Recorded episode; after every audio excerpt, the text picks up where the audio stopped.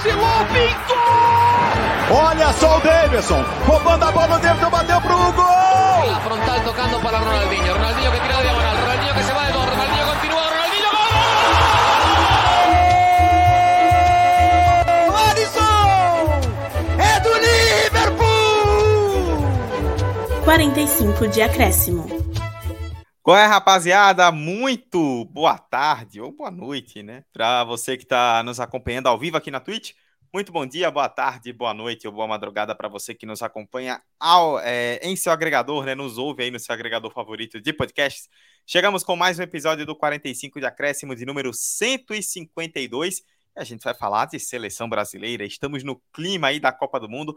Estamos fazendo esse episódio ao vivo aqui na Twitch na tarde barra noite de terça-feira, dia 27 de setembro, pouco depois aí da, do último amistoso do Brasil, do último compromisso da seleção antes da Copa do Mundo, uma grande vitória por 5 a 1 sobre a Tunísia, depois de outra grande vitória alguns dias 3 a 0 sobre Gana, na sexta depois do na última sexta depois do amistoso entre Brasil e Gana, eu Eduardo Costa estive aqui com o nosso Vitor Santos, a gente fez um pós aí falando do amistoso e tivemos mais um, né? Mas hoje não vai ser um pós-jogo, né? Hoje é episódio, pauta diferente, você já conhece. A gente vai pegar essa lista dos 26 que foram convocados para esses últimos amistosos e já projetar, né? Quem é que vai para a Copa do Mundo? Quem que já está dentro? Quem que se deu muito bem com essa data FIFA? Quem que não se deu tão bem assim? Quem que ficou para trás? Quem que vai ter que remar aí nesse último mês e meio até a convocação? E quem que já pode talvez ficar tranquilo e quem sabe, garantir, lá, lá preparar a passagem para o Catar?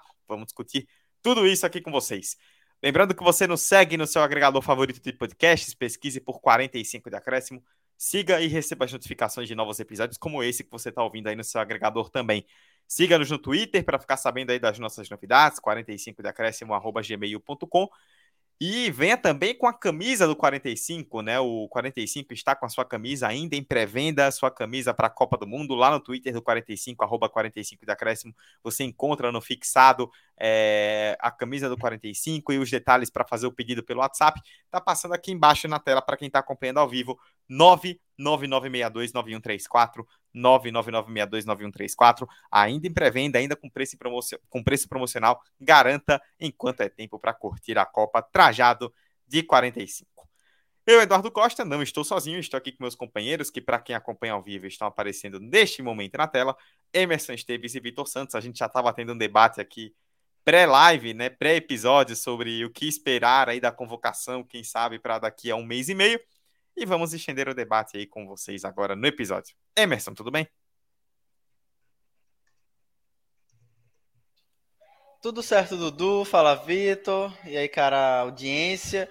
Antes de mais nada, já peço desculpa por possíveis intromissões de um áudio, já que está tendo um comício, aparentemente, aqui em frente de casa. Então, período eleitoral, você sabe muito bem como é, reta final, e aí os caras estão, enfim, é, naquela história, né? E, cara, a gente vai falar sobre um assunto que vai se estender nas próximas duas, três semanas como uma pauta recorrente na mídia esportiva. E assim como o Vitor também já vai apontar, tá bem desenhado, tá? Não vai ter muitas surpresas em relação a essa convocação do Tite. E esses dois amistosos é, contra essas seleções africanas nos ajudam, né? Tem indícios muito grandes disso aqui. Então a gente vai bater esse papo nesses próximos 40 e poucos minutos sobre, sobre esse contexto.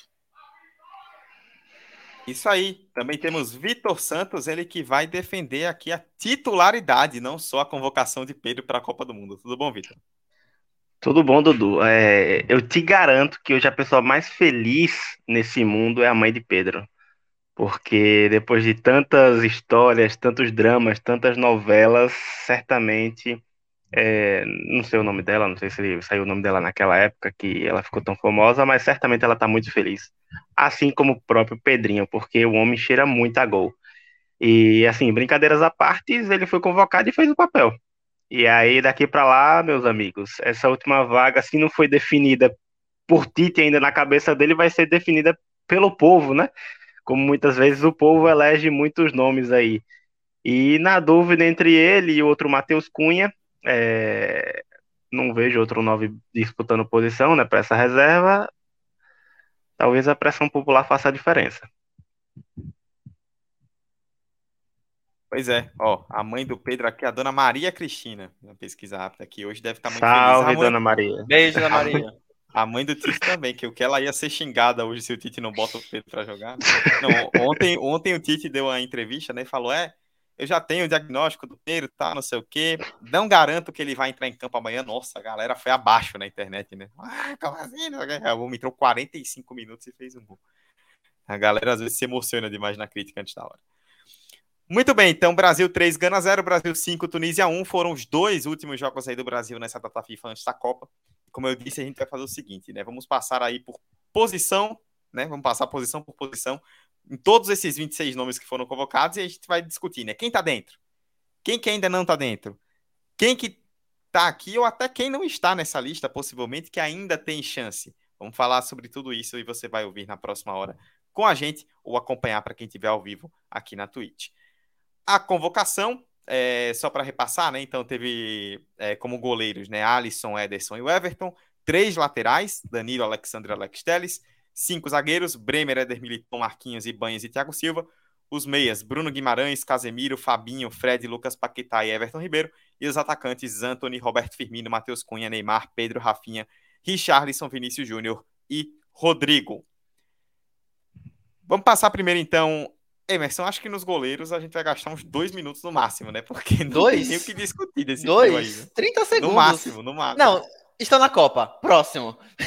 Não tem muito o que discutir. Os três estão com suas vagas garantidas e são os três goleiros de confiança do Tite durante esse ciclo é, de Copa do Mundo. Então, estão com suas vagas muito garantidas. A não ser que por um hecatombe ou alguma questão física que bate na madeira e alguém é, aconteça porventura para mudar esse cenário. Mas a princípio são esses três e os três chegam muito desgarrados dos outros goleiros brasileiros, vamos dizer assim, nessa reta final. Então, com inclusive o Alisson sendo bem titular, inclusive.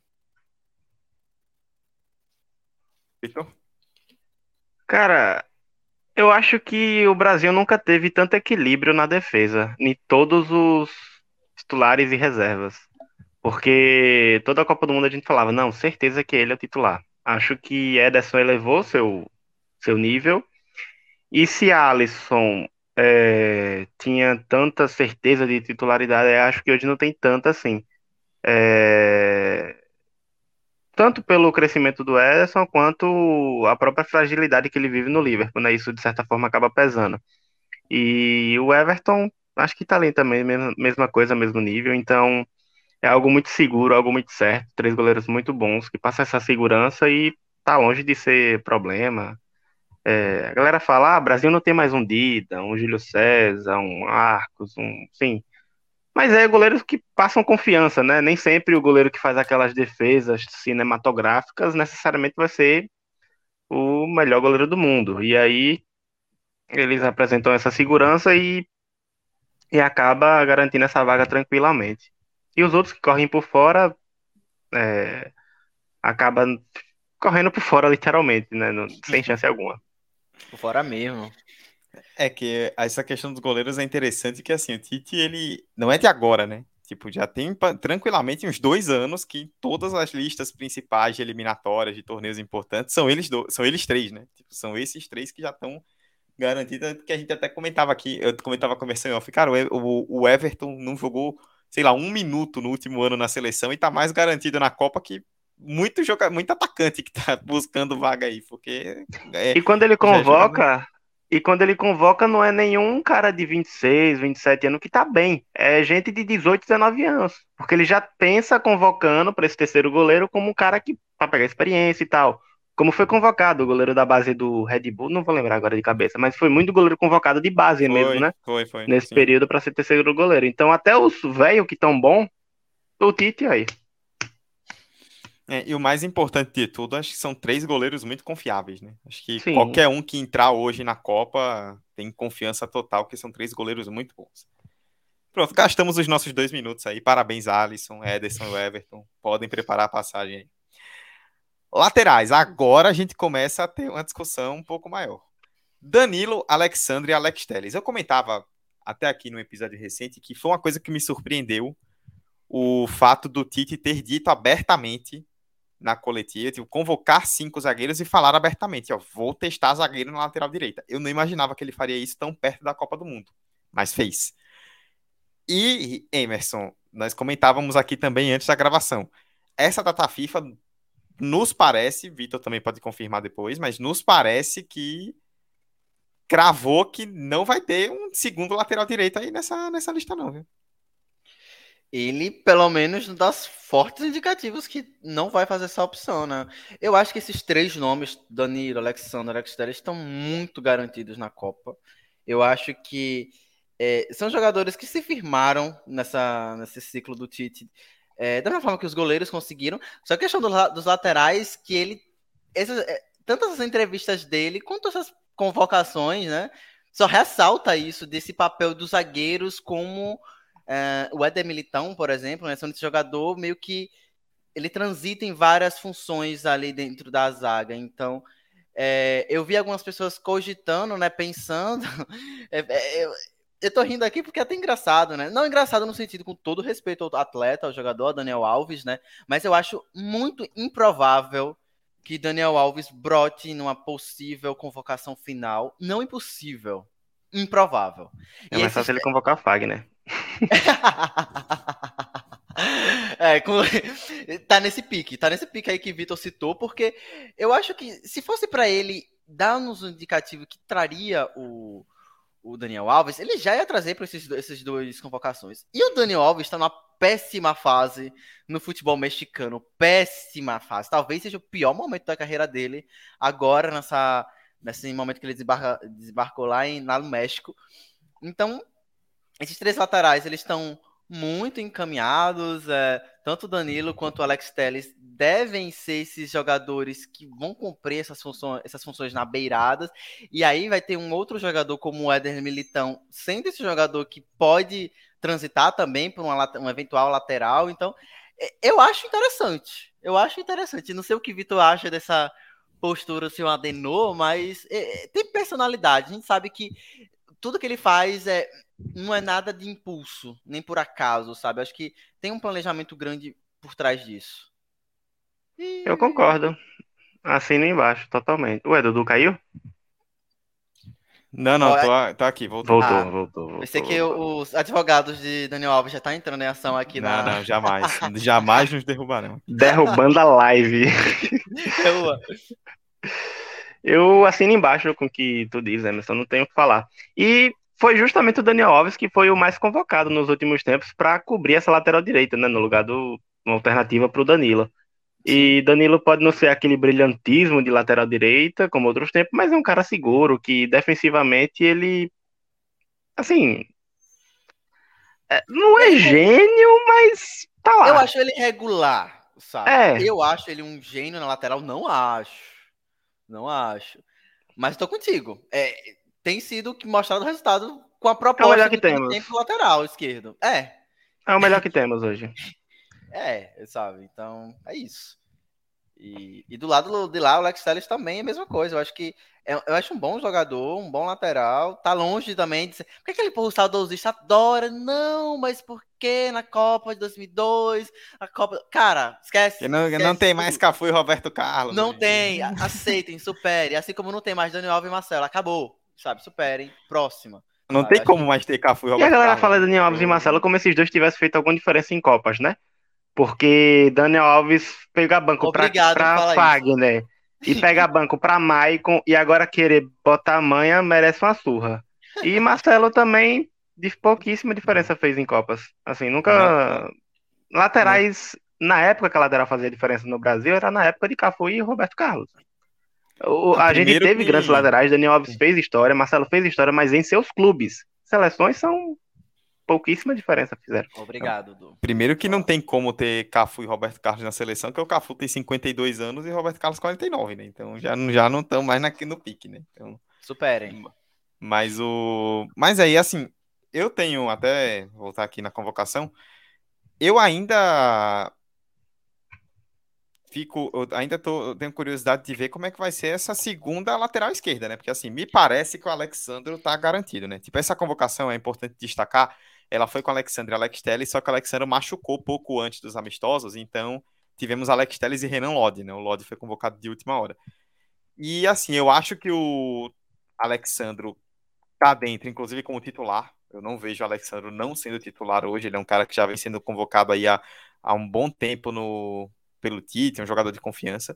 Mas a segunda vaga entre Alex Telles e Renan Lodi não me parece garantida. Acho que vai depender muito do que, o que esses dois vão mostrar nesse mês e meio aí pelos clubes, porque é, para mim a lateral esquerda é a grande lacuna da seleção, mais até do que a direita. Eu concordo com vocês, Danilo não é um gênio da bola, mas é um lateral muito competente na função dele, principalmente defensivamente falando, né? Então, é, e é até pro esquema do Tite é até bom ter o Danilo ali, porque ele não só protege mais o esquema defensivo, mas o Danilo não é um lateral que parte muito para dentro, né? Então você consegue dar mais liberdade para os pontas, né? Para um Rafinha, por exemplo, que joga pela direita, ter é, focar mais no ataque, né? É, você consegue ter um Danilo consegue balancear isso. E o agora pela esquerda, eu acho que é a lacuna principal da seleção e eu ainda não consigo garantir, por exemplo, entre Alex Telles ou Renan Lodi, quem é que vai para a Copa. Eu acho sua análise muito acertada em relação ao posicionamento uh, do Alexandre e do Danilo. Agora, você fala nessa segunda vaga para lateral esquerdo. Eu acho que tipo, eu colocaria o Alex Telles um pouquinho, ligeiramente. É, eu acho que ele tá à frente. É, ligeiramente à frente do, do Renan Lodge, sabe? Mas eles estão no mesmo patamar, vamos dizer assim, técnico. Não tem uma diferença é, brutal, gritante, assim, tipo, ah, não, são níveis completamente diferentes. Não são. Não são. Eu acho que é, talvez depende muito da proposta do Tite em relação a qual a função tática esse lateral vai ter. Aí talvez pese aspectos assim, de composição dentro do, do, gramado, a forma como o lateral se defende, a forma como ele é, recompõe também. Então, são detalhes, minutos, que eu acho que na cabeça do Tite eu acho que está bem definido. E eu acho que Alex Telles seria, entre os dois, estaria um pouquinho à frente. É, até porque tem uma, uma questão assim que também pesa que 2021 para cá, ali, sei lá, do meio de 2021 para cá, o último ano e meio do Renan Lodge, ele foi muito complicado, né? Porque o Lodge, quando ele chegou no Atlético, ele chegou muito bem, chegou como titular, tal, ganhando espaço. Mas aí da Copa América para cá, né? Teve aquela falha na final contra a Argentina, aí ele deixou de ser convocado por um tempo, aí ele ia ser chamado para aqueles amistosos na Arábia Saudita e não foi porque não tinha o esquema vacinal completo e aí não podia entrar na Arábia Saudita. Aí regularizou essa questão, mas aí parou de jogar no Atlético, saiu do Forest, Atlético. né? É, foi para o Nottingham Forest justamente para ter tempo de jogo, mas para um time que contratou 20 jogadores e nem se encontrou ainda direito. Por que será, né? Tudo isso, assim, muito perto da Copa, tem sido um período meio atribulado. E o Teles, por mais que ele é, não seja o melhor dos laterais, ele pelo menos está conseguindo jogar, né? O que vai fazer uma diferença muito importante. Ele está no Sevilha, né? Ele saiu do United, foi para o Sevilha. Está conseguindo ter tempo de jogo que vai ser importante para ele. A gente vai falar é. depois de um caso, antes de Vitor complementar, de um caso de um centroavante, que, no caso do centroavante, que minutagem é importante. Tem tanto dentro do próprio clube, que ele não tá tendo, tá tendo por conta de lesão e aproveita a oportunidade, quanto principalmente na seleção, né? Tem que ter minutagem de teste. É, e só para concluir, eu tô com vocês. Eu acho que tô com o Emerson também. Acho que o Alex Telles ele tá com um pezinho a mais na Copa do que o o Renolod, talvez. O Alexandro não foi convocado por escolha, não né? foi lesão, não, né? Eu lembro que ele ficou lesionado um tempo. O Alexandro foi lesão. Foi, ele tá, foi. ele, ele foi cortado dali. Ele foi convocado, foi mas foi cortado o, por o Bruno Guimarães, Vitor. Isso. Ele foi, foi cortado e tal. É, essa parada de lesão é delicada, porque daqui para lá a gente não sabe como esse cara vai se recuperar, né? Então, no fim das contas, a gente pode ter os dois, Alex Telles e Renan Lodi, assim, e assim, Alexandro tá com essa vaga de cotado, certeza, pelo que ele fez, não que ele faz. Porque ele nem é mais titular absoluto do, da própria Juventus também, tem a questão da lesão e tudo mais. Só que, assim, em nível técnico, os três eu acho que estão no mesmo pacote. Talvez o Renan Lodi um pouco abaixo, por conta da, da chegada recente, mais recente na Europa, adaptação, mais novo e tudo mais. E, mas, assim, Alexandre foi um baita lateral já na Juventus, teve ótimas temporadas, mas o Alex Telles também teve ótimas temporadas no Porto. Então, talvez isso assegure com mais facilidade esses dois jogadores. E aí o Renan Lloyd corre por fora. Eu hoje cravaria Alexandro e Alex Telles, até pela minutagem que o Alex Telles teve nessa, nesses dois últimos jogos. Né? O Renan Lloyd entrou no jogo passado, não lembro. Entrou, e entrou bem, bem entrou, entrou nesse, hoje, nesse segundo tempo agora um pouquinho a mais. Mas é isso. Mas de todo jeito são caras que o Tite não. Ele consegue se readaptar bem, né? Ele faz aquela linha de 5, de 3 ali atrás, segura mais o Danilo, solta mais esse lateral, solta para o meio também, que são laterais mais de corredor, né? Enquanto na lateral direita a gente tem dois laterais, um lateral e um zagueiro, que é o Militão, que é defensivo, mas na lateral esquerda a gente tem cara que corre, corre, corre, corre. Então isso está muito claro. E todos esses laterais esquerdos que a gente falou que têm justamente essa função e fazem muito bem. É... Zero problema. Tô com você, inclusive, nessa análise aí. Acho que esses dois partem na frente. E Vitor tocou num ponto antes da gente passar para os zagueiros, né? Que é bem importante. Tá faltando um mês e meio para a Copa. Agora começa aquele período de drama do jogador que se machuca e perde mundial e tal. que a gente já está começando a ver alguns exemplos. E um fato interessante, né, dessa Copa, que a gente já martelou em várias lives, vários, vários episódios, é o momento que vai, vai acontecer durante a temporada europeia né, e brasileira também, né? Só que a gente vai estar tá terminando é, nossa temporada, né, aqui no, no Brasil. E os europeus, né, vai estar ali no meio da temporada, né? Então tem esse fator físico também, né? Que em outras copas a gente via um desgaste muito maior, porque era o final da temporada deles, então a gente não sabe se isso vai ter algum impacto nos jogadores. E a gente vai ter que esperar começar, né, para saber se uh, a gente vai ver aquela aquela famosa linha do tempo de ah, na Copa de 18 houveram tantos jogadores machucados pré-Copa do Mundo. Em 22 foi maior ou menor. Então, é, é um cenário que a gente vai ver que é novo. Então, é, fica como uma pulga atrás da orelha de todos os times, todos os treinadores. Pois é. Inclusive, essa semana o, o Uruguai já perdeu um, né? O Ronaldo Araújo, o zagueiro do Barcelona, vai ter que operar e tá fora da Copa. E pro Uruguai que. Complicado. Tem, um, ah, tem tá alguns falando setores. de uma posição que teria o Arana também, né? Sim. Que foi o Arana tá cortado. fora da Copa, né? E pro Uruguai, para um, um setor que não se renovou direito, né?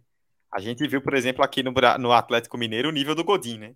E agora sem o Araújo é capaz do Godin pingar como titular de novo, né? Bom, vamos ver, né? Problema que o Uruguai vai ter que resolver. Zagueiros. A, a convocação dos laterais nessa, nessa última lista reverberou direto na dos zagueiros, né? Porque com três laterais nós tivemos cinco zagueiros, foi o que nós dissemos, né? A alternativa do Tite de optar por testar zagueiros na lateral direita. Então ele convocou Thiago Silva, Marquinhos e Éder Militão, três que já são ali padrão. E, como novidades, Bremer da Juventus e o Roger Ibanez da Roma. E no primeiro jogo ele, inclusive, testou. Ele jogou com o Militão como titular na lateral direita, com o Thiago e Marquinhos na zaga.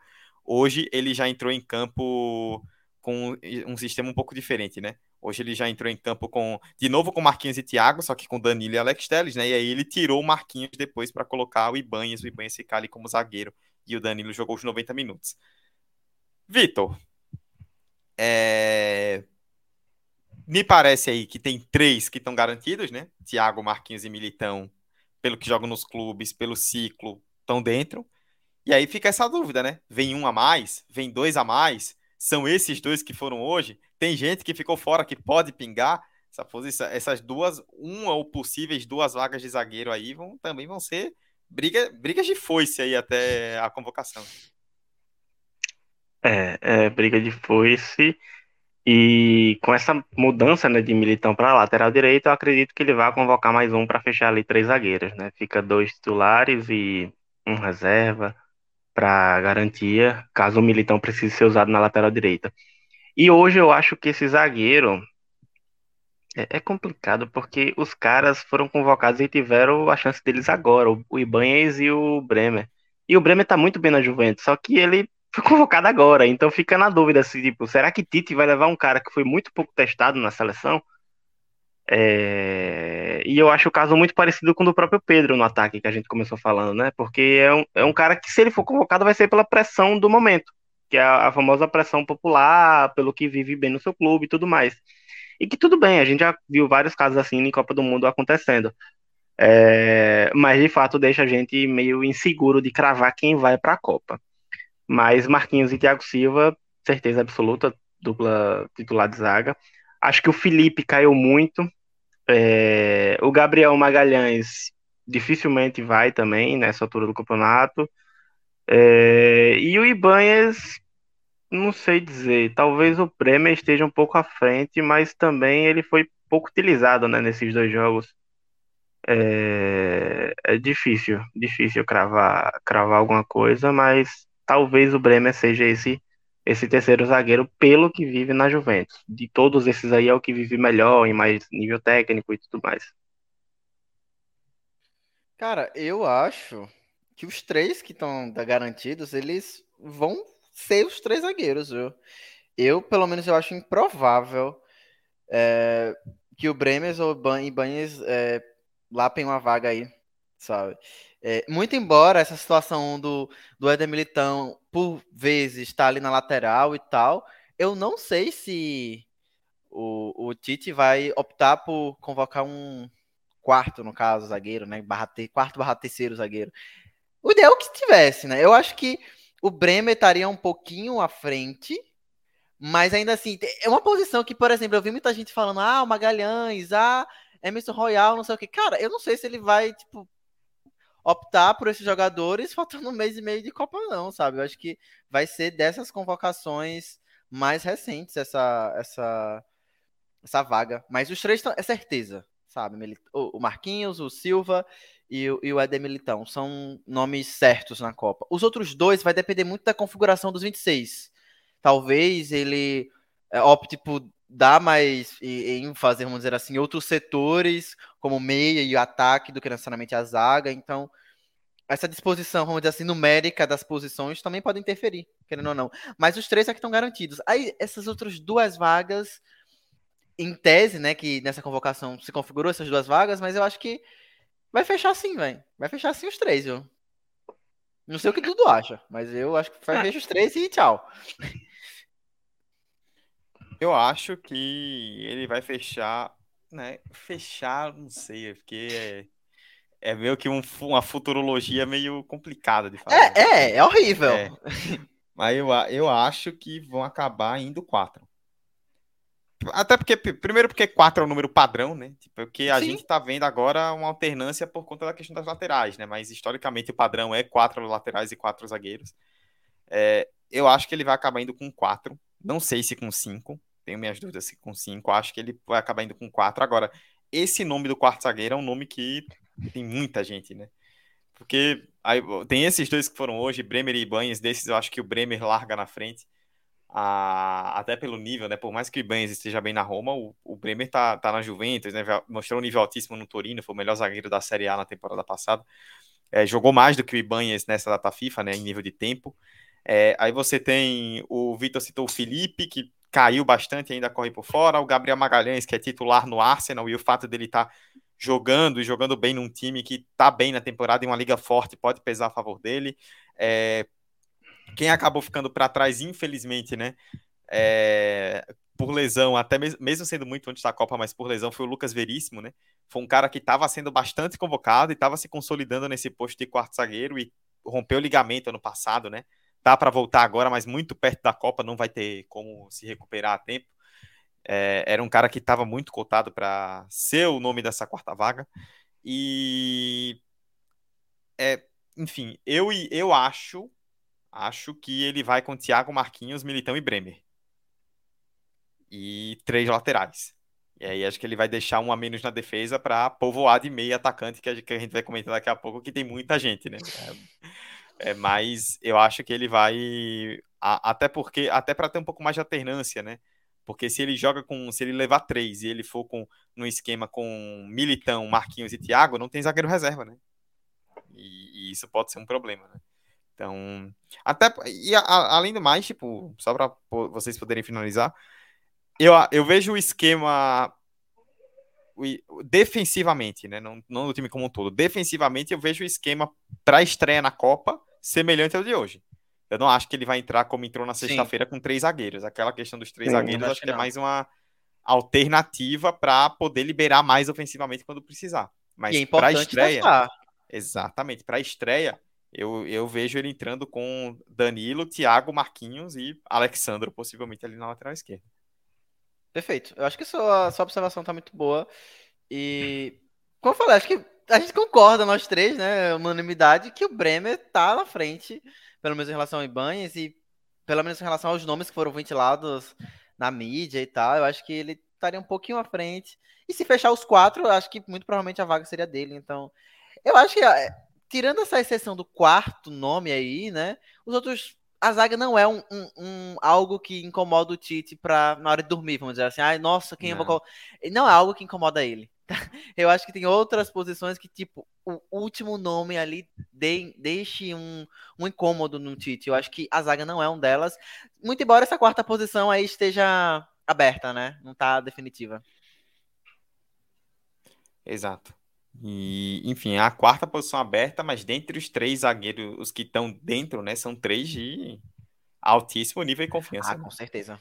O Thiago, que ele e Casemiro são meio que, entre aspas, os capitães, né? Tipo, na seleção. O Marquinhos Anos aí de altíssimo nível no PSG. O Militão titular, zaço e alto nível no Real Madrid. São três. E para você ver o nível, né? O Militão é zagueiro titular absoluto do Real Madrid, campeão europeu e tá no banco, né? Você vê, tipo, como que o Brasil tá bem servido aí do, nos três pilares. E só para fechar, Dudu, rapidão. Todos os três que eles fiz, é, que Titi chamou para quarto, quinto zagueiro foram Léo Ortiz, Felipe e o Magalhães. Então, a gente não vê hoje nenhum dos três assim brigando para alguma vaga. O Magalhães é até estranho porque ele vem muito bem no Arsenal, né? E você mesmo pode falar, Dudu. É... Só que ele, quando foi convocado, nem jogar jogou. Então, com zero minutagem de seleção, acho dificílimo o Tite convocar assim para uma Copa do Mundo. É.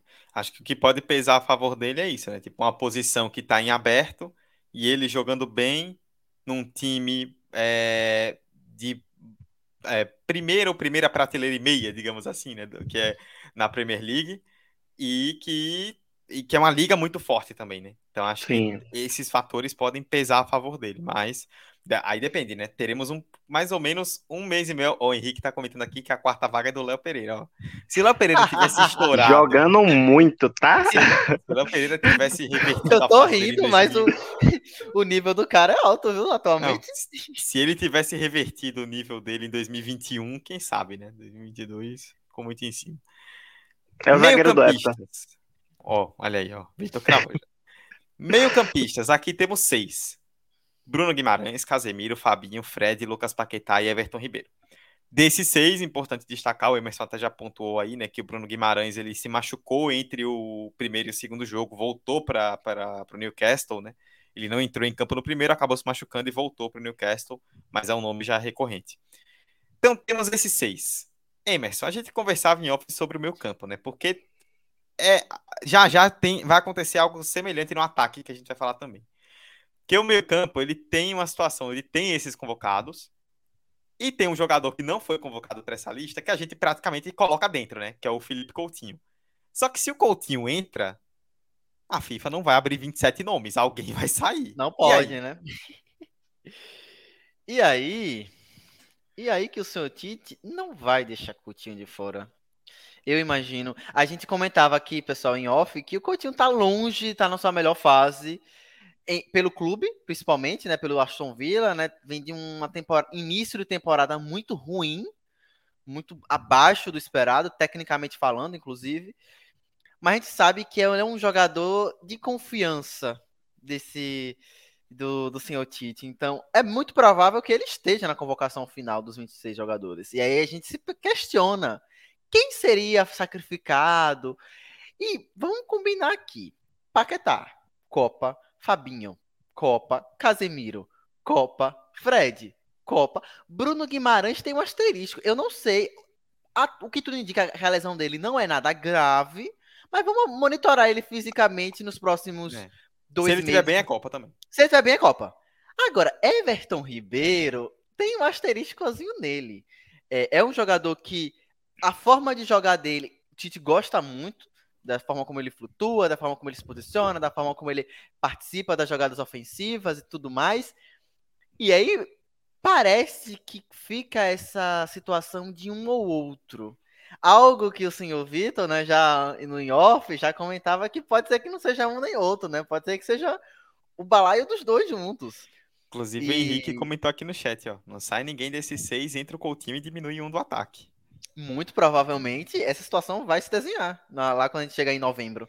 É, o Tite optando por manter o Coutinho nesse, nessa, escalação, nessa convocação final e adicionar o Everton Ribeiro também, né? Que é um jogador que é, tem recuperado o seu. Aí Vitor pode falar até melhor em relação ao desempenho dele no Flamengo, mas acho que é um jogador que, mesmo com os momentos de gangorra, tecnicamente falando no Flamengo, eu acho que ele tem conseguido manter um bom nível, sabe? Um nível ok, tecnicamente falando, nos seus jogos. E dentro da seleção também tem, tem cumprido com as expectativas, vamos dizer, do que o Tite quer dele. Então, acaba que não é nenhuma questão, viu, Dudu? Acaba que a gente percebe que ele vai acabar incorporando os dois. É, mesmo eu achando que o Coutinho esteja longe de sua melhor fase e que merecesse essa convocação, vale destacar, né? que merecesse. Mas eu entendo se ele for, é, eu entendo. Faz, é coerente com as convocações, seria coerente com o ciclo dos últimos quatro anos do Tite, sabe? Eu acho que vai Coutinho e Ribeiro. E isso vai muito pelo fato de que Tite ele testou muitas posições na ponta esquerda. Inclusive, Rafinha jogou o jogo passado na ponta esquerda, que não é a origem dele, ele era ponta direita e jogou mal. E lá na ponta esquerda ele tem quem? Eu anotei até aqui, deixa eu ver aqui. Ele tem na ponta esquerda Vinícius Júnior, beleza, titular, pode ser, beleza.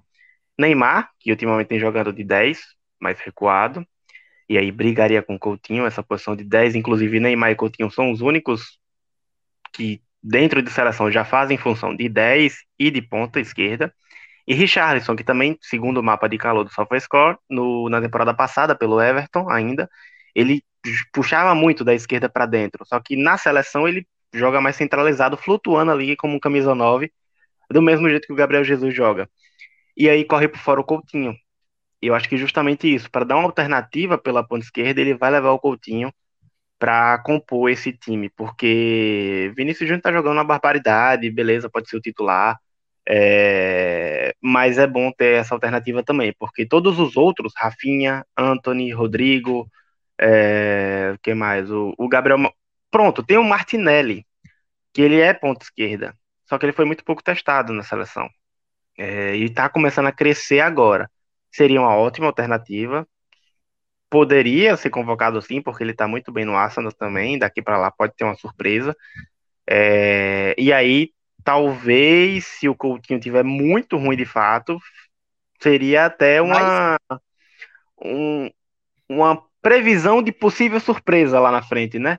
Porque, é, o Coutinho tá no Aston Villa é terrível. É, ele chegou bem até a temporada passada, eu acho que ele chegou e entrou muito bem, o time deu aquele alto grau no, no, no Aston Villa, que todo mundo falou, oh, o Coutinho tá voltando, só que agora ele começou uma temporada muito ruim. E assim, é, dependendo daqui para lá como é que vai estar, é, é, porque ele é muito. O Tito confia muito nele, né? Então fica difícil a gente acabar é, duvidando, mas talvez esse cara. É, toda a Copa a gente vê um cara que fica de fora injustamente porque tá jogando muita bola. E talvez esse cara seja o Martinelli, porque ele encaixa perfeitamente nessa posição de ponta esquerda, uma alternativa para Vinícius Júnior, alternativa até para Neymar, que ele joga também na ponta às vezes, quando ele não joga no meio. Só que falta experiência, o Tite tem pouca, pouco contato com ele, e aí tem um Coutinho que o Tite já conhece de muitos tempos. E pode acabar levando justamente por esse único exclusivo asterístico que é confiança mesmo, porque realidade ele não tá bem. E o Everton Ribeiro completaria o, o meio para fazer justamente essa alternativa que o Coutinho precisaria se deslocar para a lateral, né? Mas assim, eu acho que o Casemiro, Fabinho, Bruno Guimarães e Fred é o, o, o grupo de quatro que já está certo na Copa. E aí bota o asterisco no Bruno Guimarães pela lesão, mas acho que ele vai tranquilamente. É, eu tendo a acreditar que ele vai com sete no meio campo também. Para para jogar com Coutinho e Everton Ribeiro, né? Porque nós até comentávamos aqui, né, que o Coutinho ele é, ele não tá bem no Aston Villa, verdade. Ele já teve fases piores, né? Teve aquele momento lá no Barcelona que ele não é, jogava, né? E ele inacreditavelmente ele já teve, né, fases piores. E ele convocava o, o Tite convocava o Coutinho da mesma forma. Então acho que ele não vai abrir mão do Coutinho na convocação. E assim, até um ponto, né, que muita gente bate, critica, é essa coisa de jogador de confiança é de qualquer seleção, sabe? Todo uhum. treinador uhum. em qualquer ah, claro, seleção pô. no mundo tem aquele nome que ninguém entende claro. ou que todo mundo questiona, mas que vai porque ele confia no cara, faz parte. Tipo, o Tite foi assim em 2018 e todos os treinadores têm. Todo, todas as principais seleções do mundo, você vai achar alguém na lista. Você vai, hum, não sei, Não mas é o treinador confia. dele, né? Exatamente, né? Porque é um trabalho a longo prazo, né? É, é, a gente sempre fica naquele debate, né? Seleção é momento ou seleção é o trabalho do ciclo? E querendo ou não, você tem que juntar um pouco dos dois, né? O Coutinho não vive um grande momento, mas foi um cara que participou muito ativamente do ciclo, não só de 22, né? Na, quando o Tite entrou em 16, já para a Copa de 18, o Coutinho era um personagem muito ativo daquele time.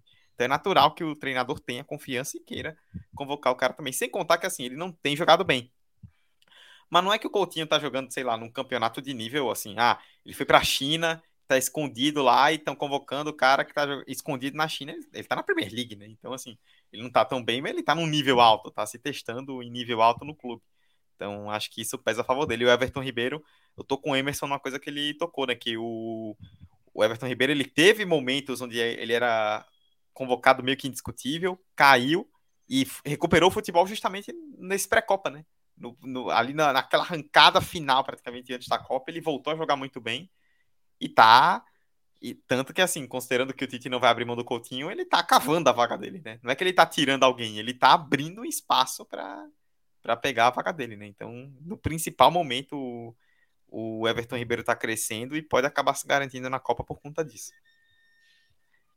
Em relação ao ataque, a gente falou, quando a gente comentou agora há pouco sobre laterais e zagueiros, né? Nós destacamos que o número de um influenciaria no, no número do outro, né? E em relação a meias e atacantes, também a gente está nesse mesmo, nesse mesmo dilema, né? O Henrique, inclusive, comentou aqui a opinião dele antes da gente puxar. Partindo do princípio que ele vai levar sete no meio, no caso o, o, Henrique acredita no que a gente pontuou também, né? Com Everton Ribeiro e Coutinho. Para mim, o ataque vai ser Anthony, Rafinha, Vinícius, Neymar, Richarlison, Jesus, é, Pombo e Pedro. Ó, o Henrique se repetiu, Richarlison e Pombo aí, tá? Por favor, pode colocar o nome a 10. E que quem acha que ele vai ficar de fora nessa é o Rodrigo. É... Bom, atacantes.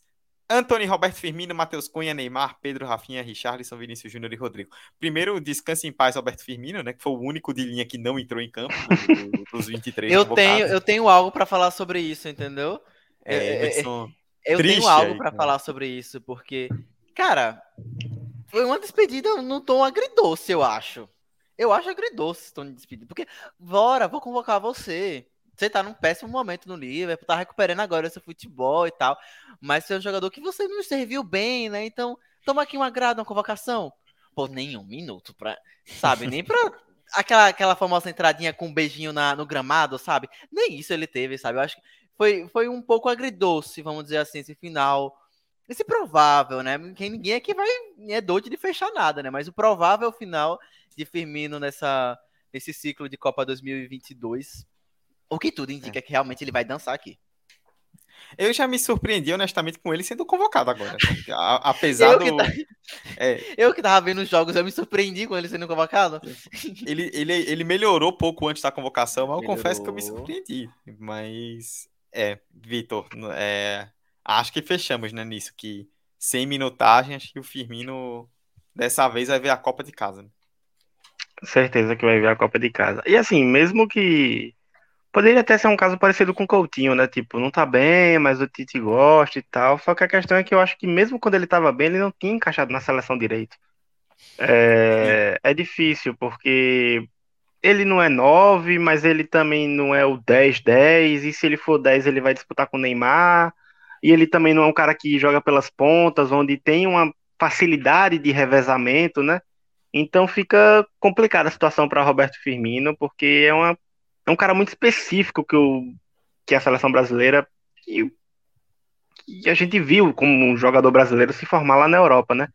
Ele começa como um, um 10 no Hoffenheim, aí chega no Liverpool como um falso 9, joga muito bem, mas como um armador, mais armador do que decisivo. É, e hoje ele tá na fase ruim, tá se, se recuperando agora, voltando, mas fica difícil é, tentar encaixar ele nesse time, porque todos os outros atacantes estão muito bem nos seus respectivos clubes. O Rafinha tá muito bem, o Anthony tá bem, o Jesus voltando muito bem agora. O Richarlison mostrou aí na convocação como ele tá bem. é, mesmo com ainda pouca minutagem no Tottenham e recupera, vai ganhando as minutagens aos poucos lá e sem medo nenhum de Kane e Son, vai encaixando perfeitamente. É... E é isso, cara. E é isso. Você não falou só o nome, é, é, Vitor, que tá bem. Pode falar dele, que ele é o segundo que dança. Vinícius Júnior, claramente. Vinícius Júnior, o craque maestro. é... E eu acho que o Rodrigo vai pra Copa, viu? Eu, eu também, também, acho. acho. desses nomes aqui, Anthony, Neymar, Rafinha, Richarlison, Vinícius Júnior e Rodrigo são seis que começaram a data FIFA já como garantidas, praticamente. Ah, indiscutível. E daí é, entra nessa, que a gente tem C, aqui nós temos, no, nessa convocação nós temos nove atacantes e seis meias. Partindo do pressuposto que o Tite, nós chegamos à conclusão de que é bem possível que o Tite leve sete meias, com a entrada do, do Coutinho aqui nesses seis, teria que diminuir para oito atacantes. Só que o Jesus não foi convocado. E o Jesus vai para a Copa, né? Ele é um jogador de altíssima confiança do Tite. Então, o Jesus indo para a Copa, sobrariam três nomes aqui que a gente não citou para ficar em um. Firmino, que a gente já meio que descartou aqui, e dois pra, e os outros dois para uma vaga, Pedro e Matheus Cunha. E aí nós tivemos essa data FIFA. Essa data FIFA eu acho que foi bem decisiva. Eu comentava aqui com o Vitor em off, ou em off não, na live na sexta-feira, quando nós temos aqui na sexta, que é, é, é complicado, eu acho que a gente não pode. É, não estou falando só nessa situação, no futebol como um todo, a gente não pode colocar o atacante apenas pela questão do gol. Tipo, ah, jogou mal porque não fez gol, jogou bem porque fez gol. Porque, querendo ou não, o atacante ele entrega muito mais hoje do que apenas gols. Só que quando você está em briga de Copa, quando com concorrentes, com fortes concorrentes, você perder uma chan é, chances acaba sendo muito ruim para você. E foi justamente o que aconteceu, né? O Matheus Cunha entrou no jogo de sexta, no final do jogo teve uma bola limpa ali, quase na pequena área que ele isolou. E aí hoje entra o Pedro e o Pedro tem uma bola e crava o gol. Tipo, acho que acabou ficando muito ruim pro Matheus Cunha. É... Eu sei que Emerson ainda tá na dúvida e Vitor já tá cravando. Eu acho que o Cunha roda e vai o Pedro pra Copa. É, eu, tô, eu, fiz uma possível lista aqui fechadinha para passar, mas tá faltando gente. Calma aí, vai lá, Emerson. Cara, eu eu fico com essa dúvida, essa pulga. Eu acho que todos aqueles elementos extracampo, eles, vamos dizer assim, eles estão do lado do, do Pedro. E os elementos dentro de campos nessa, nessa nesse recorte dois, dois amistosos também estão com o Pedro. Então, é, é porque eu, eu acho o Matheus Cunha é um jogador que eu, eu e, e, e Dudu comentava, né? O time que ele tá jogando atualmente tá longe de ser um time que a gente goste de assistir, não porque é um time que a gente não gosta. Porque o Atlético de Madrid é um time até ok, mas em relação a desempenho, o que o Atlético de Madrid tem entregado no início da temporada é fraco. E a pouca minutagem que o Matheus Cunha tem no seu próprio time é um outro fator que a gente pode conversar, né? Tá, é, é um jogador que não faz gols é, com frequência no Atlético de Madrid, porque não tem oportunidades, mas ao mesmo tempo ele é convocado com uma, até uma certa frequência pelo Tite. Então eu fico com uma pulga atrás da orelha em relação a esse nível de coerência, de, vamos dizer assim, de convocação, sabe? Eu acho que todos os elementos eles corroboram para um Pedro na Copa. Ainda mais depois do gol, ainda mais não. O gol seria a cereja do bolo, vamos dizer assim. Mas isso me deixa ainda com essa pulguinha, porque o Tite tá longe de ser um cara, vamos dizer assim, ultra leviano, de ser influenciado. Ah, fez um gol, opa, vai entrar agora na Copa. Ou a torcida quer, vai, vamos levar pra Copa. Ele não me parece ser muito ter esse perfil de treinador. Então, eu ainda fico com um pezinho atrás, muito embora que se for um ou outro, eu acho que o Pedro, particularmente, tá num momento, tá entregando muito mais que o Matheus Cunha. Mas ao mesmo tempo, tipo, o Matheus Cunha me deixa esse, sabe, essa pulguinha de, pô, ele já tá sendo convocado já uma certa mais frequência que o próprio Pedro e tudo mais, nananã, apesar de não estar tá no momento melhor, mas a gente sabe como esses momentos eles são muito subjetivos, vamos dizer assim, né? O momento ele não é exato para o treinador quando ele vai é, convocar. Então fica aí, fica essa dúvida. Eu acho que se for fazer o recorte desses dois amistosos, é Pedro na Copa. Aproveitou a oportunidade, jogador decisivo, fez gol, participativo. Mas se for tentar, vamos dizer assim, alastrar ou ele esticar esse, esse percurso de ciclo de Copa, aí eu fico com uma dúvida um pouquinho maior. Eu acho que Vitor tira minhas dúvidas, porque Vitor vai com os dois pés em Pedro, né? dois pés, duas mãos, o corpo todo em Pedro. Então eu já fico, é, vamos dizer assim, é, provavelmente vai ser Pedro mesmo, né? Cara, eu sim, eu acho que vai ser Pedro, mas eu acho que pode ir os dois. Porque é, voltando lá para aquela para aquele joguinho matemático que a gente fazia. Se ele fechar Marquinhos Thiago Silva e só mais um zagueiro, isso já deixando Milito na lateral direita. A gente vai ter três zagueiros de ofício, Danilo e Militão na direita, e aí sobra uma vaga para ataque. Mesmo já com. Já com ó, vou passar aqui a lista que eu tenho: Alisson, Ederson, é, o Everton, Danilo, Militão, lateral direito. Marquinhos, Thiago Silva e Bremer, zagueiro. Alexandre Alex Teles. Casemiro, Fabinho, Bruno, Guimarães e Fred, volante e segundo volante. Meio campo, meio campo central, no caso, que pode jogar na ponta. Paquetá, Neymar e Everton Ribeiro. Ponta direita, Rafinha, Rodrigo e Anthony. Camisa 9, Gabriel Jesus, Richarlison e Pedro. Ponta direita, é, ponta esquerda, me perdi, mas enfim. Vinícius Júnior, Coutinho e mais um. Tem uma vaga sobrando aqui. E essa vaga pode ser tanto do quarto zagueiro, como de mais um do Matheus Cunha. Pode, poderia ser o Gabriel Martinelli, mas a gente já falou que é difícil pela falta de teste. Então poderia ir entrar o Matheus Cunha, até porque Jesus e Richard joga pela ponta também. É um cara que circula mais, então ele ficaria ali como uma sombra da sombra, né? É uma alternativa a depender do jogo. Então acho que é, essa essa flexibilidade que a gente tem, né, de 23 para 26 convocados, vai permitir que entre mais jogadores no ataque. E isso, de novo, contando que o Tite vai convocar somente três zagueiros, no caso, né? É, quatro zagueiros e aí menos o lateral direito. É, então, boas notícias para o ataque, né? Eu acabei de ver aqui. Fica essa vaguinha aí na, na interrogação, que eu acho que, assim, particularmente falando, eu acho que essa lista já está fechada, fica só essa dúvida aí. Se vai Matheus Cunha, se vai Martinelli, se vai o Ibanez ou algum outro zagueiro, porque não vejo nenhuma outra posição com possibilidade de entrar alguém. O, o Emerson estava meio na dúvida. É... Vitor falou aí em, em, levar os dois. Eu vou, sou um pouco mais radical. Eu acho que o Cunha roda e vai o Pedro. Porque por tudo que a gente tem comentado nos últimos meses, nas, nas semanas, né? E principalmente com esses dois jogos, né? O Cunha tá jogando bem pouco no Atlético de Madrid.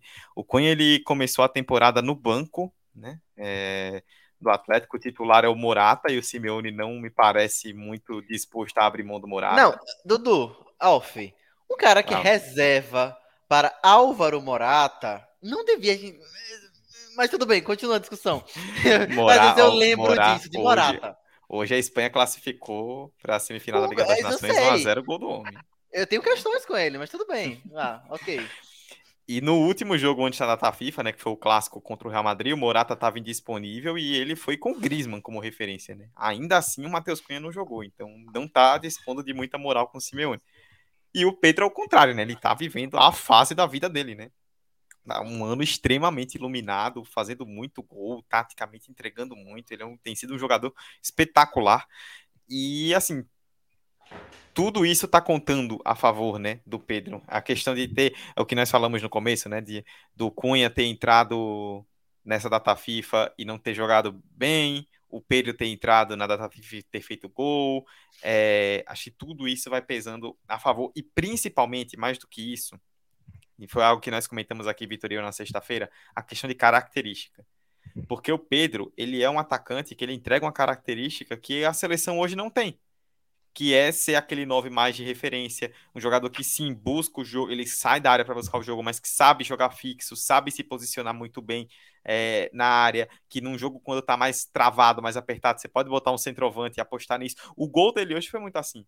É um gol que o Vini, ele tá no meio da área, o Vini corta pro meio e ele já se movimenta para a esquerda pedindo a bola. E aí quando a bola rebate, ela sobra na esquerda para ele. Já tinha o Neymar atrás dele, mas ele tava bem posicionado. Uma leitura de centroavante nato, né? Exatamente. E eu adoro é... que tipo, a opção por ele agrada aqueles saudosistas, né? Não, mas tem que ter sim um centroavante. Como assim a seleção brasileira vai ser um centroavante pra Copa do Mundo? Agrada até esses caras, sabe? Exatamente. É, agrada a todos. Eu acho que o Pedro por, por exemplo, se citaram Martinelli, acho que a questão do Martinelli é a concorrência, né?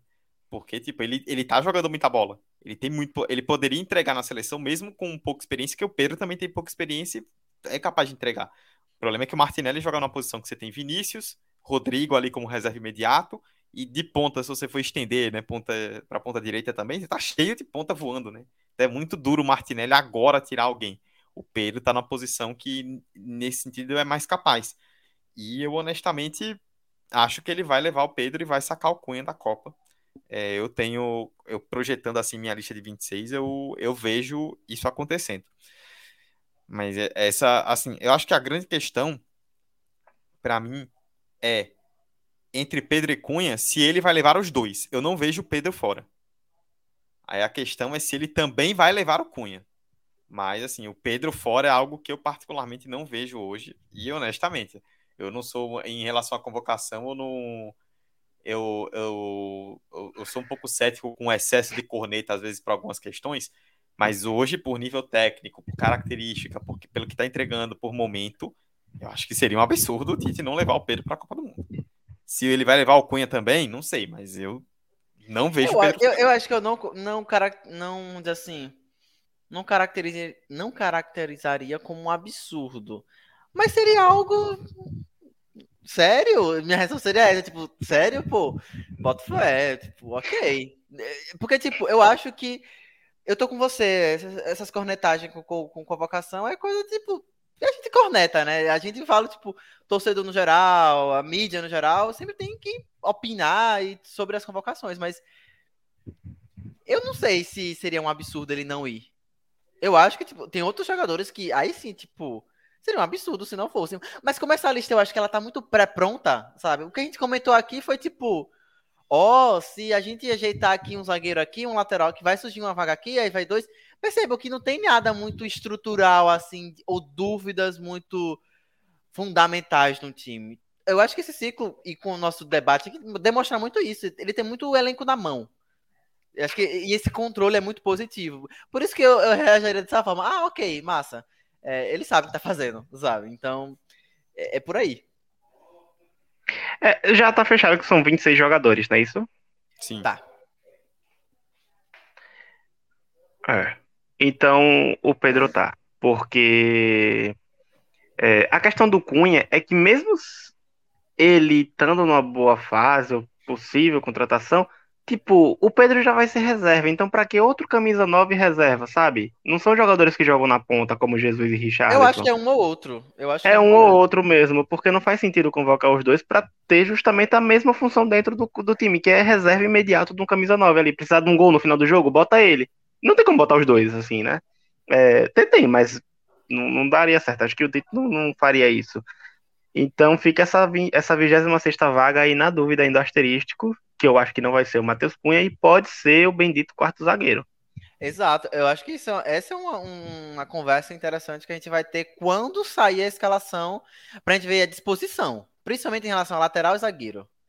E a gente vai ver como vai ser o reflexo disso, né? Tanto em meias, se vai ter realmente esse sétimo, a gente vai perceber esse sétimo meio-campista, e se a gente vai perceber, tipo, realmente vai ser só um dos dois, ou os dois, ou nenhum dos dois. O que é improvável, né? Vai ser um dos dois realmente. Mas é, é importante a gente ver a disposição numérica. O que ele vai pensar em relação a tática e, e mão de obra, vamos dizer assim, a, a características de jogadores em relação à lateral e o que vai refletir em zagueiro. É, é, é novembro reserva bons, bons, bons, bons momentos pra gente. E assim, é, seria muito surpreendente ele chegar e falar, não, essa última vaga é do lateral direito, reserva de Danilo. Aí bota um cara aleatório, assim, sabe? E deixa o Militão na, na coisa mesmo. Então acho que tem muitas pode. alternativas, né, que ele pode acontecer. Mas eu tava vendo aqui no, nos últimos convocados e me surpreende alguns nomes que não chegaram forte nessa Copa do Mundo, porque ano passado a gente falava, não, tá muito bem. Que é o caso de Douglas Luiz, que era regularmente convocado para o Tite. Acho que ele, durante muito tempo, ele, ele era até mais convocado do que o Bruno Guimarães, se eu não me engano. É... O Gerson, que também era outro cara que falava, não, esse aí é, enfim. E tem um cara aqui que a galera vai achar que eu tô pegando o pé, mas não, o Hulk. Vocês veem o Hulk como um cara que pode chegar em outra coisa? Acho que essa Hum, do, não. Do mesmo jeito que o Pedro não cresceu vai. nesses últimos tempos, o Hulk fez isso aqui, o reverso, né? É, tanto não, o clube em si como o próprio Hulk. Não, isso é interessante, que assim, o Hulk não vai, ponto. o Hulk ele termina 2021 com um lobby muito alto, né? A gente terminou 2021 e até um pedaço de 22 ali, começo do ano, em que até, até conversar, tipo, existia uma hype muito grande, teve um determinado momento, acho que foi até depois daquele Atlético e Flamengo na Copa do Brasil, o primeiro jogo, né? o 2x1, que eu come... até mandei no grupo, ó, gente, eu sou contra a hype, mas eu tô começando a achar que o Hulk tem que ser convocado, que não é possível. O cara eu tá lembro muito... dessa mensagem, Eduardo Costa. Eu lembro. De repente, dali pra frente, ele fez um. Assim, pra baixo, junto com o, galo, galo todo, né? Tá com um foguete, né? Ele ficou da mesma né? velocidade. Né? O próprio. O próprio Gabigol, né? Outro jogador que teve suas chances entre seus momentos altos e baixos, né? E. E e, e, vai acabar rodando aí de última hora. E o Douglas, Luiz, que o Vitor citou, o próprio Henrique aqui comentou e eu concordo com ele, que a questão do Douglas é a concorrência, né? Tipo, não acho que o Douglas esteja jogando mal, assim, no Aston Villa. Aqui, quando ele, é, ele tem sua importância quando joga. A questão é que você tem Casemiro, Fabinho, o Fred é um homem de confiança, e o Bruno Guimarães que explodiu quando chegou no Newcastle. Tipo, é uma concorrência muito pesada é, para ele, né?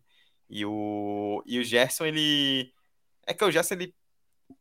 Também foi um ciclo esquisito, né? Porque ele tava no Flamengo voando, e aí todo mundo queria o Gerson, e ele foi convocado, aí foi mal na seleção. Aí no Olympique ele começou mal, de repente ele começou a jogar muito bem com o Sampaoli. Agora chegou o Tudor no Sampaoli, tá, no Olympique mudou ele de função, ele chegou a jogar de ponta, de ponta esquerda em alguns momentos, né? Função que Sim. ele até já fez quando jogou no Fluminense. Então, é, ele não conseguiu ter muita estabilidade, né? Essa é a palavra para mim em relação a Gerson. Falta de estabilidade. É, faltou estabilidade no momento onde ele teve chance, né? Ele chegou a ser convocado e jogar, mas faltou estabilidade para poder segurar essa vaga, né, por mais tempo. E, e, e, a gente falou de ciclo, né? Só antes da gente fechar os atacantes e finalizar o episódio, acho que cabe destacar que o Firmino não jogou, né? Que foi algo que a gente pontuou na, na abertura do tópico sobre atacantes, e que também é muito curioso ver como caiu, né? Porque, assim, a gente termina a Copa de 18 com o Tite muito criticado porque insistiu no Jesus com o Firmino pedindo passagem. E foi um erro que o Tite cometeu. Tipo, ter o, o Firmino voando e manter o Jesus que não estava em um bom momento.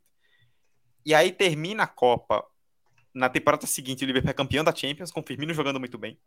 E aí, em seguida, vem a Premier League, que o Liverpool ganha também com o Firmino jogando muito bem. Foi ali meio que interrompida pela pandemia, mas voltou e o Firmino continuou bem, o Liverpool foi campeão depois dali ele pegou um elevador para baixo que foi impressionante, assim, de da gente começar a tratar o Firmino como quinta opção ofensiva do Liverpool. Então, assim, foi um cara que caiu muito na, nessa segunda metade do ciclo, né? E ele saiu da última Copa como um jogador que é, foi tratado meio que como injustiçado por não ter sido titular em algum momento em 2018 e que parecia ser o nome certo para o ciclo de 22 que hoje termina o ciclo de 22, assim, com uma crença eu... nossa, certeza que não vai ser convocado.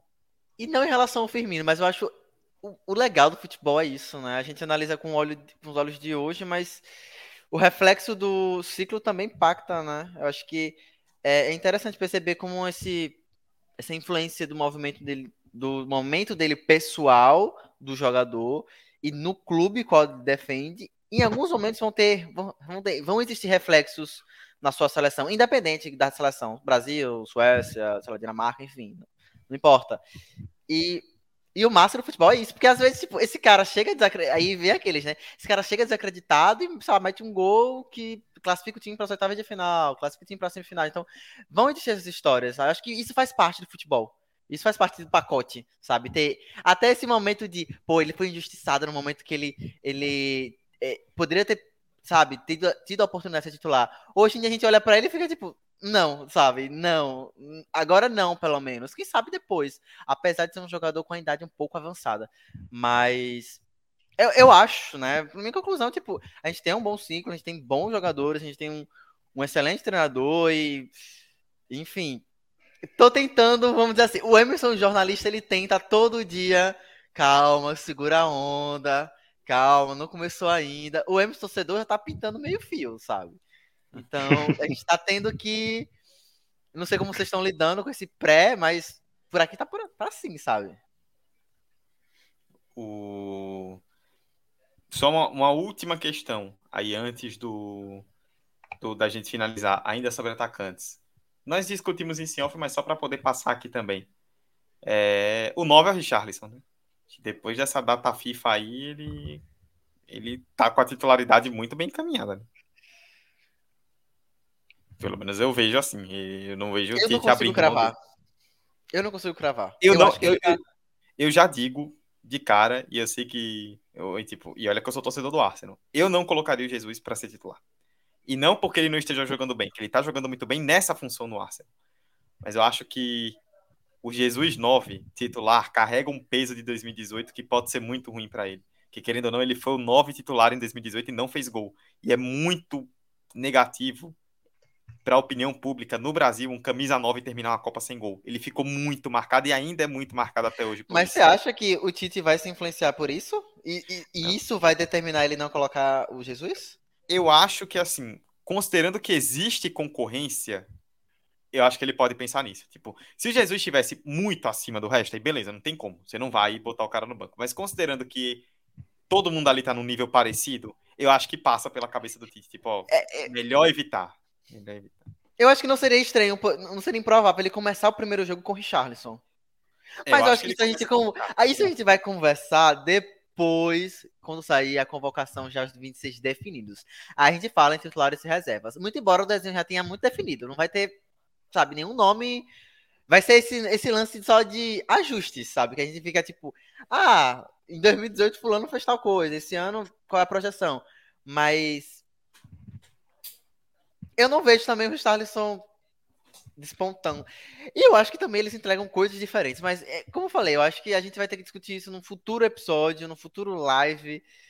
Só, sei lá, projetando essa seleção que inicia a Copa, porque tem isso, né? A Copa do Mundo também é sempre marcada por esses, por esses, vamos dizer assim, esses movimentos de troca de jogadores e que se surte efeito em um jogo, normalmente é até mantido para o jogo seguinte. Então, é, é, é, discutir escalação titular em Copa do Mundo é, é, uma conversa boa. É uma conversa boa.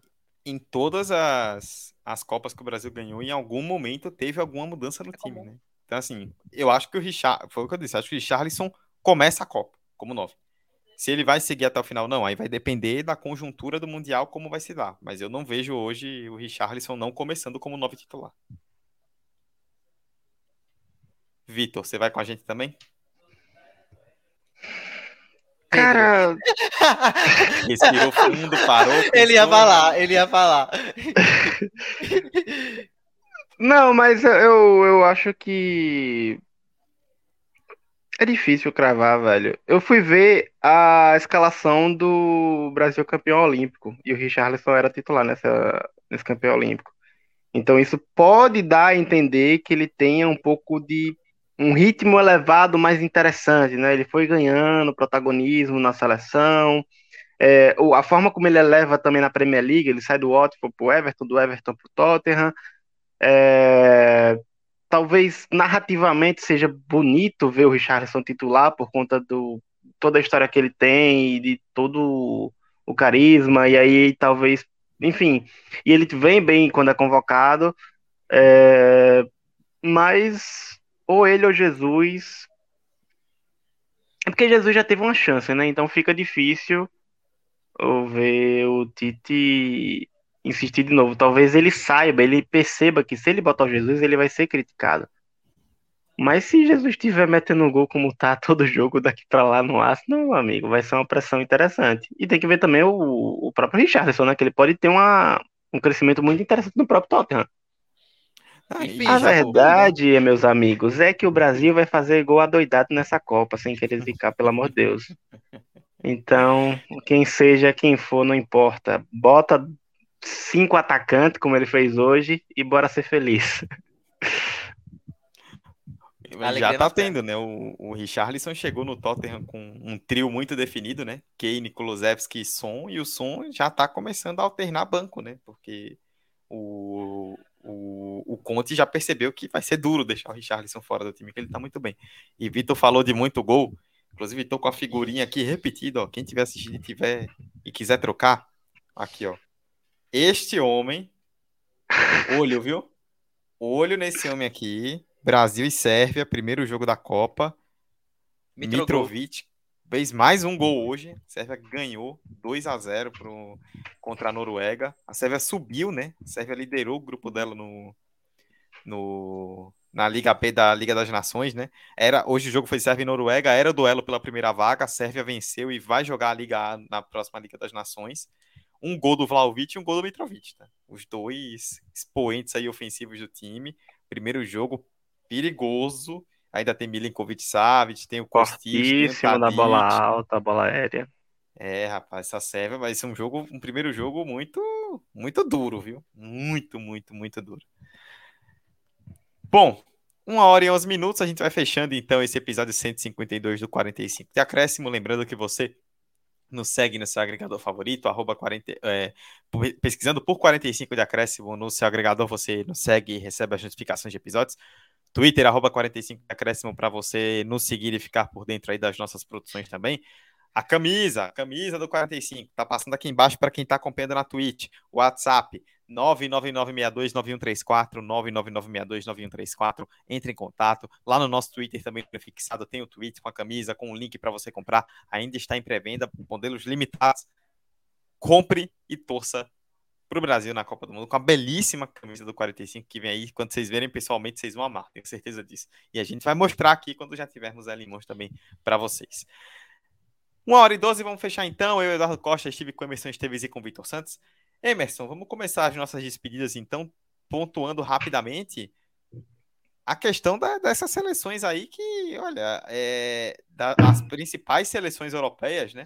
França, Espanha, Alemanha, Inglaterra, cada um a seu modo, tá todo mundo sofrendo nesse pré-copa aí. É, Dudu, e a seu modo e por razões muito diferentes. Eu acho que futuramente até vale a gente discutir um pouco como vêm os adversários do Brasil, como chegam nesses adversários do Brasil nesse período é, pré-copa, né? Esse período curto aqui que a gente está analisando.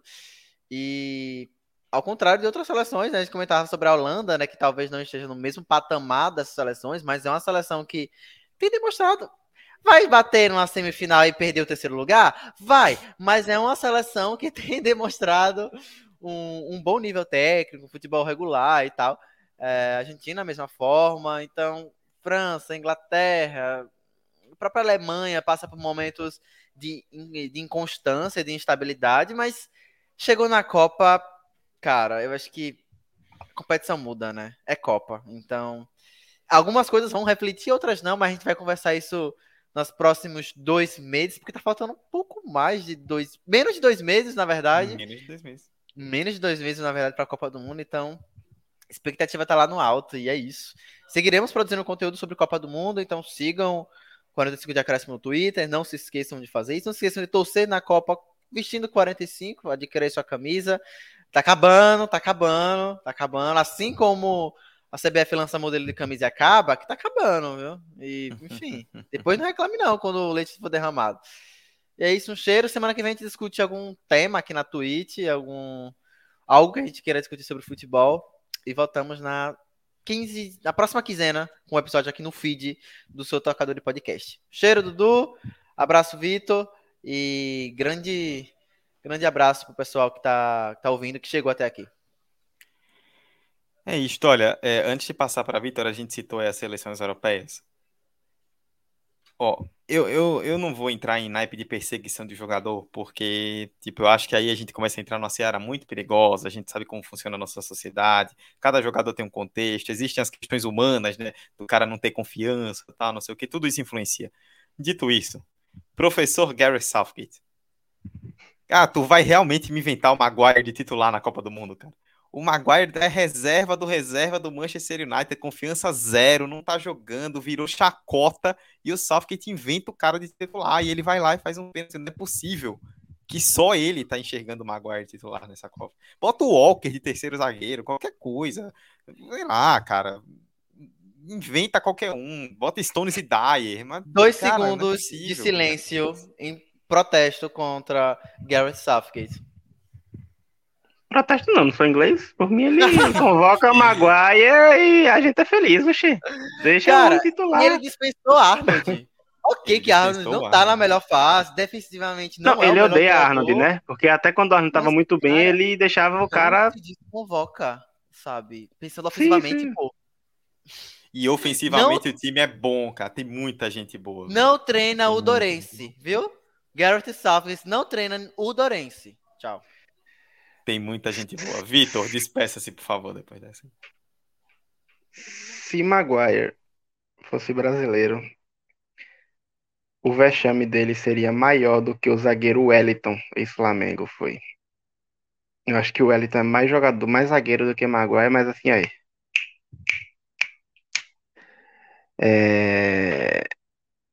Cara, inglês, né? O ego inglês é tenebroso e assustador, mas diante disso, vamos torcer para. Acho que tá muito claro é, nessa altura do campeonato que quem for convocado a gente vai estar muito bem servido. É, todas as posições que já estão definidas são de baita jogadores, comprovando que a geração é muito boa. Inclusive Pisa em 2014, que a gente estava super iludido. É, os números, a gente viu, né, recentemente o Tite comandou, fechou um, um, ciclo, como é que fala? Completou não sei quantos anos na seleção brasileira, não foi?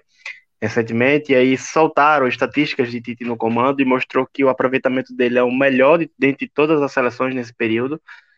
É, e assim, é, é fato que a gente tem um Brasil mais vitorioso desse século. É, pesa, obviamente, muito o fato dele não tá ganhando, não ter ganhado ainda a Copa do Mundo, mas a gente tem um Brasil muito qualificado, com as peças muito qualificadas, e assim, França tem um baita do elenco, talvez um dos melhores da Copa do Mundo, por um detalhe assim ou ali, só que não tem coletivo, e isso pesa. É... A Alemanha talvez não tenha peças e o coletivo ainda está começando a desenrolar agora por conta da mudança técnica recente. Espanha a mesma coisa.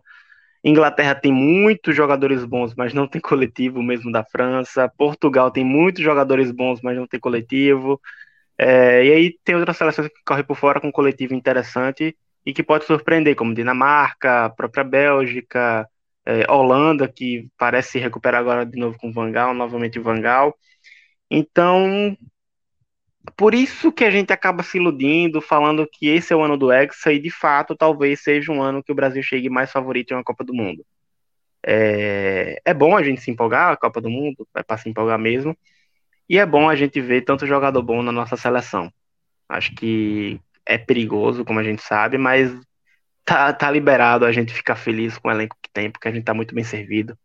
Tite é um baita de um treinador muito mais preparado para lidar com a Copa do Mundo, então acredito que vai ser no detalhe é, caso alguma coisa der errado e espero que a gente espero que nada dê errado, né? Porque é muito marcante, é muito muito massa ver esse, essa seleção jogar, por mais que tenha todas as conversas, ah, ganhar da Tunísia é fácil, ganhar do Equador é fácil, ganhar da Venezuela, irmão.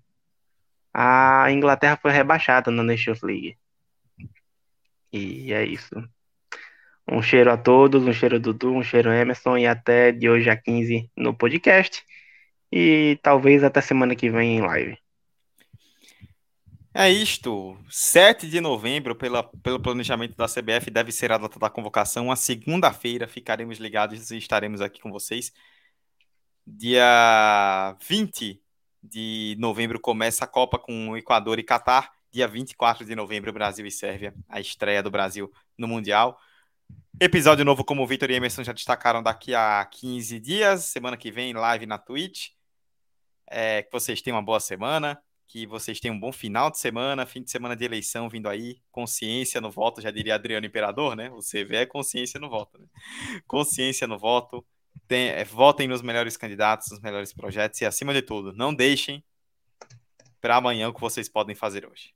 Abraço para todos vocês. Voltamos semana que vem aqui na Twitch. Beijo, tchau.